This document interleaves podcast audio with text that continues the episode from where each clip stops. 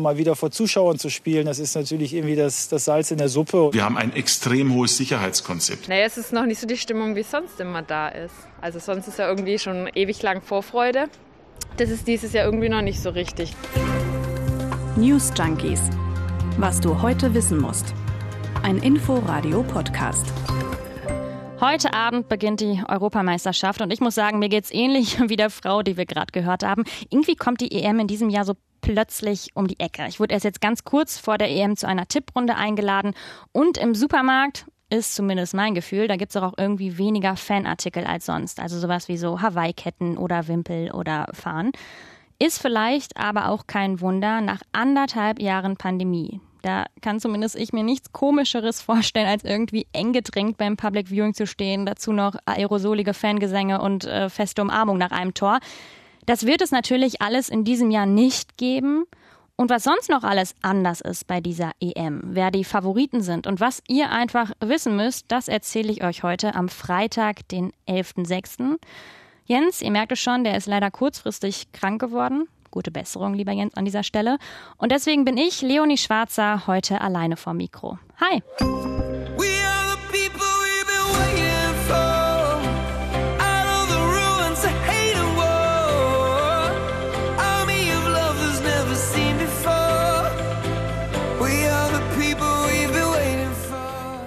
So, um die wichtigsten Basics gleich am Anfang zu klären, das ist der diesjährige EM-Song We Are the People von Martin Garrix, Bono und The Edge. Der Song, der hat wegen der Corona-Pandemie, wie so vieles, jetzt ein Jahr lang in der Schublade geschlummert. Ich muss sagen, er löst bei mir noch nicht so die ganz großen Emotionen aus, aber kann natürlich auch daran liegen, dass man sich noch ein bisschen reinhören muss, äh, ein bisschen warm hören muss, sich an den Song gewöhnen muss. Aber genau wie der Song ein Jahr warten musste, so ist es ja auch mit der EM generell. Und wenn ihr jetzt irgendwo, so wie ich heute, EM 2020 lest, dann wundert euch nicht. Das ist tatsächlich kein Rechtschreibfehler. Nein, die EM heißt weiterhin offiziell so, denn die UEFA, die hat gesagt, naja, so können wir das Turnier weiterhin als Jubiläum feiern. Seit 1960 gibt es nämlich die Europameisterschaft. Und außerdem, das ist der zweite Grund, hätte eine Umbenennung der EM natürlich auch große wirtschaftliche Folgen kann man sich gut vorstellen. Es wurde ja schon lange vorher, wurden ja so Sachen wie Kugelschreiber, Poster oder Schlüsselanhänger und ich weiß nicht was produziert. Und wenn die EM plötzlich EM 2021 heißt, dann hätten die natürlich alle vernichtet werden müssen, was aus Umweltsicht natürlich auch nicht ganz so sinnvoll wäre. Jetzt an dieser Stelle aber zurück zu dem, was ich am Anfang gesagt habe. Bei der EM 2020 muss ich ja sagen, da ist vieles anders. Und ich fange mal damit an, wo gespielt wird. Anders als sonst nämlich nicht in einem Land, sondern in elf Städten verteilt auf elf Länder. Der ehemalige UEFA-Chef Michel Platini, der hatte die Idee, er wollte diese pan-europäische EM, um so das 60. Jubiläum zu feiern. Und da gibt und gab es natürlich auch Kritik dran. Das hat auch Martin Roschitz, der als Reporter im DFB-Quartier ist, im Podcast Wach und Wichtig erzählt. Zunächst mal ist es ein logistischer Albtraum. 24 Teilnehmer in elf europäischen Städten. Das ist ja weder Corona-tauglich noch nachhaltig noch umweltfreundlich. Heute in Rom 16.000 Fans, in München 14.000, Budapest Vollauslastung mit 68.000 Zuschauern. Voraussetzung dafür ist äh, eine Impfung oder ein PCR-Test. Ob da alles gut geht, steht völlig in den Sternen. Ja, was nämlich auch anders ist in diesem Jahr, wir stecken immer noch in einer Pandemie. Und Martin Rauschitz, der hat es gerade schon angedeutet, trotz Corona dürfen Zuschauerinnen und Zuschauer mit ins Stadion. Und zwar gar nicht so wenige. Also je nachdem, wo sehen die Regeln ein bisschen anders aus. In Budapest, da ist Stand jetzt sogar die hundertprozentige Auslastung geplant. Das muss man sich mal vorstellen. Kaum zu glauben. Volles Stadion mit 68.000 Zuschauerinnen und Zuschauern. Inländische Fans dürfen nur ins Stadion, wenn sie geimpft oder genesen sind. Und man muss sagen, die Sieben-Tage-Inzidenz ist dort auch recht niedrig. Trotzdem klingt das für mich ein bisschen nach einem waghalsigen Experiment. In München, da finden die drei deutschen Gruppenspiele statt. Da sind 14.000 Menschen zugelassen. Mit 20 Prozent Stadionauslastung übrigens Schlusslicht bei den europäischen Städten. Bayerns Ministerpräsident Markus Söder, der hat gestern nach der Ministerpräsidentenkonferenz erzählt, wie sich München auf das Spiel vorbereitet. Wir haben ein extrem hohes Sicherheitskonzept in diesem sehr großen Stadion der Allianz Arena, verbunden mit Testkapazitäten, Masken. Und wenn es gut klappt, ist es auch ein Probelauf für andere größere Kulturveranstaltungen ähnlicher Form. Und auch DFB-Teamchef Oliver Bierhoff hofft, dass trotz Corona alles gut läuft bei der EM in den ARD-Tagesthemen. Da hat er gestern erzählt, wie sehr den Spielern das Publikum fehlt. Es fehlt ungemein. Also ich habe heute mit einem Spieler äh, aus England gesprochen, der gesagt, also einen deutschen Spieler, der in England spielt und der sagt, beim letzten Spiel hatten wir schon äh, etliche Zuschauer da, ich glaube 10.000. Das war für ihn wie Weihnachten, ja, mal wieder vor Zuschauern zu spielen. Das ist natürlich irgendwie das, das Salz in der Suppe und das wünschen wir uns. Deswegen sind wir dankbar, dass wir zumindest ein paar Zuschauer in München haben. Sicherlich kein volles Haus, aber die werden auch schon für Stimmung sorgen. Und äh, äh, das hoffen wir natürlich, dass es das ganze Turnier über so durchgeht und ist enorm wichtig für die Stimmung, nicht nur im Stadion, sondern sicherlich auch äh, an den Fernsehen. Denn ansonsten äh, würde die EM wieder so klingen. Das kennen wir alle noch aus der Bundesliga.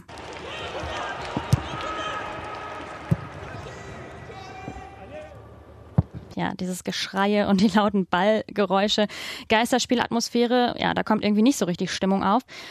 Und wenn wir nochmal zurück darüber sprechen, was sich durch Corona verändert bei der EM, dann denken wir natürlich vor allem an die Spieler oder an die Zuschauerinnen und Zuschauer.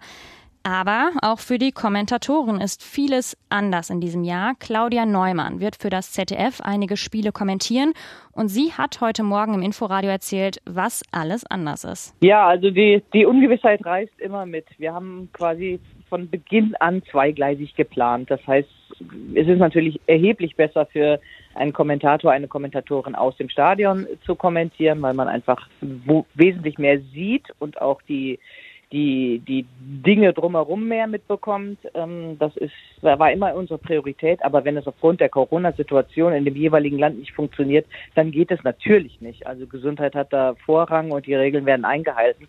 Und dann, dann geht's ganz schnell mal zurück nach Mainz in die, in den, ins Studio zum, zum Kommentieren. Ja, dann geht's zur Not eben zurück nach Mainz.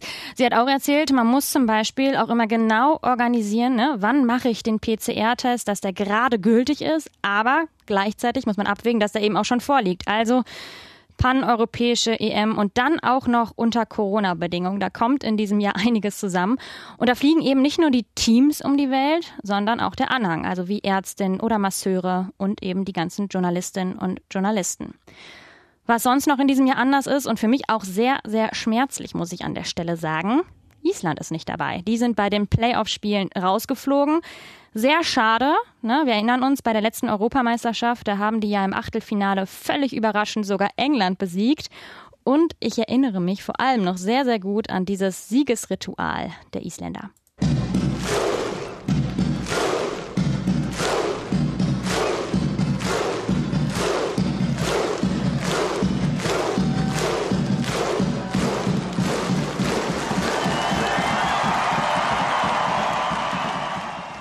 Schön, wenn man so viele Menschen applaudieren hört.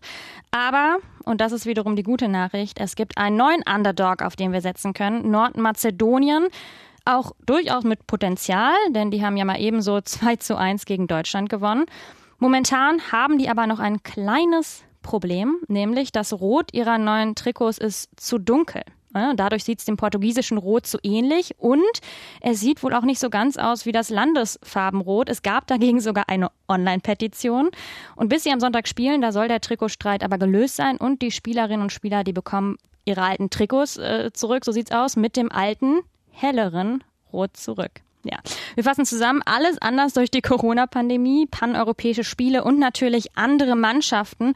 Und dann ist ja auch noch Jogi Löws Abschieds-EM. Er ist fast so lange im Amt wie Angela Merkel, 15 Jahre. An der Stelle ein kurzer Service-Tipp. Dazu gibt es in der ARD-Mediathek eine sehr schöne Serie. Joachim Löw, die Story aus dem Breisgau zum Bundesjogi heißt die. Äh, die könnt ihr euch jetzt äh, anschauen. Die ist dort online.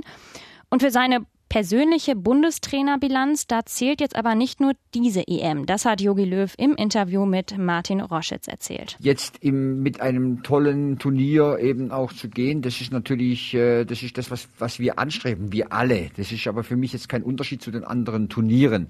Das wäre natürlich schön, wenn wir wirklich hier auch ein klasse Turnier spielen und vieles erreichen können. Das wäre natürlich ein schöner Abschluss. Ich glaube nicht, dass äh, Erfolg oder Misserfolg jetzt für meine weitere Zukunft so eine wesentliche Rolle spielt. Wenn kein Erfolg da wäre, bin ich maßlos enttäuscht und werde meine Zeit brauchen.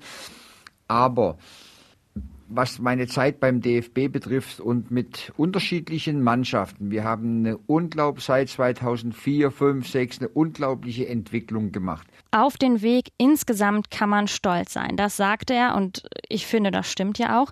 Was die EM in diesem Jahr angeht, da muss man sagen, da zählt Deutschland auch tatsächlich leider nicht wirklich zu den Top-Favoriten. Aber die deutsche Gruppe F, die ist auch der Oberhammer. Also es geht gegen den amtierenden Weltmeister und auch einen der Top-Favoriten Frankreich, dann gegen den aktuellen Europameister Portugal und gegen Ungarn.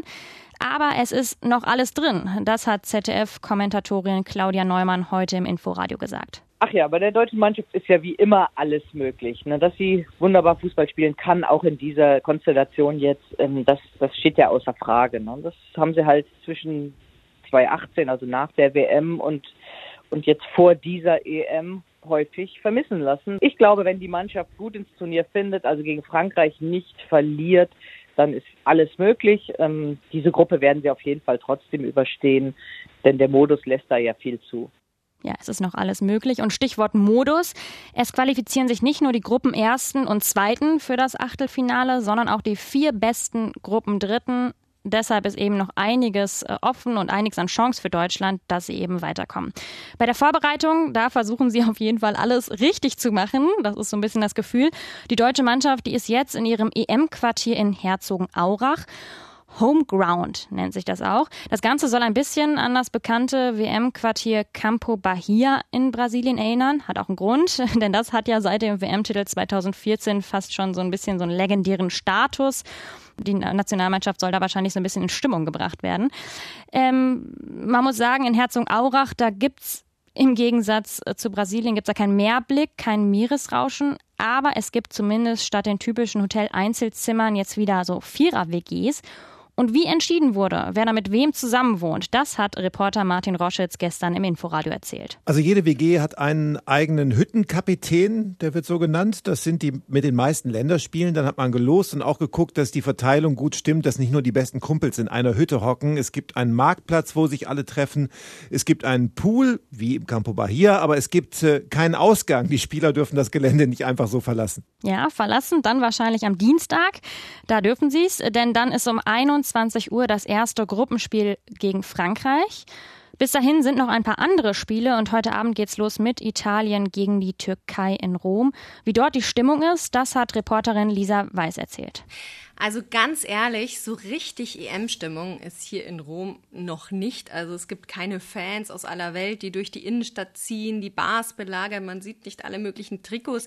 Wenn man hier Trikots sieht, dann sind es italienische Trikots und die sieht man momentan noch vor allem in den Fan-Hotspots, zum Beispiel an der Piazza Popolo, wo einer der Public Viewing Standorte ist, oder in der Casa Azzurri, das ist auch einer dieser Fan-Hotspots in Rom.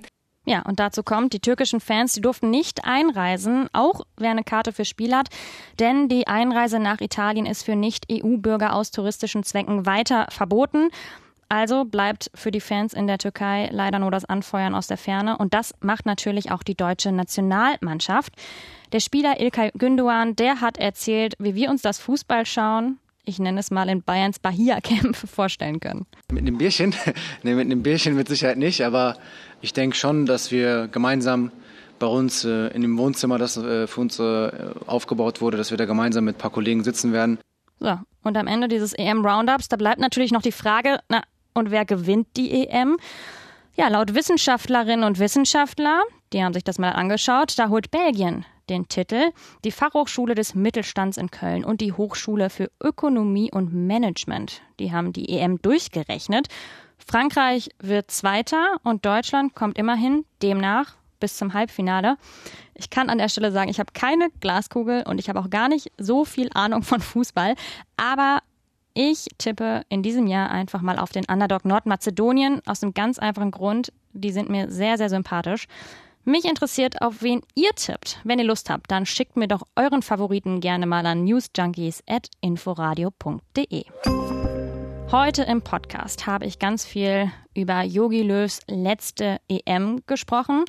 Für Bundeskanzlerin Angela Merkel, da beginnt heute auch ein letztes Mal, und zwar ihr letzter und 15. G7-Gipfel.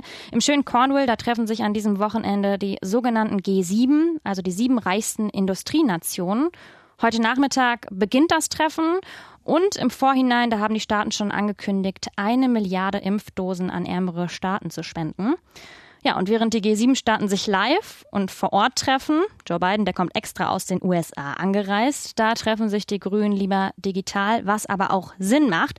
Denn bei dem dreitägigen digitalen Parteitag, da wollen etwa 800 Delegierte das Programm für die Bundestagswahl beschließen und außerdem noch Parteichefin Annalena Baerbock als Kanzlerkandidatin bestätigen. Also fasse ich mal zusammen, politisch viel los am Wochenende meine Kollegen Dörte Naht und Jörg Poppendiek. Die updaten euch dann am Montag mit allem, was wichtig war. Dann hört ihr hier bei den News Junkies auch wieder wie gewohnt zwei am Mikro. Ich verschwinde jetzt ins Wochenende und ich sage Tschüss und bis bald.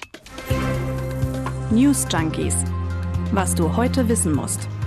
Ein Podcast von Inforadio. Wir lieben das Warum.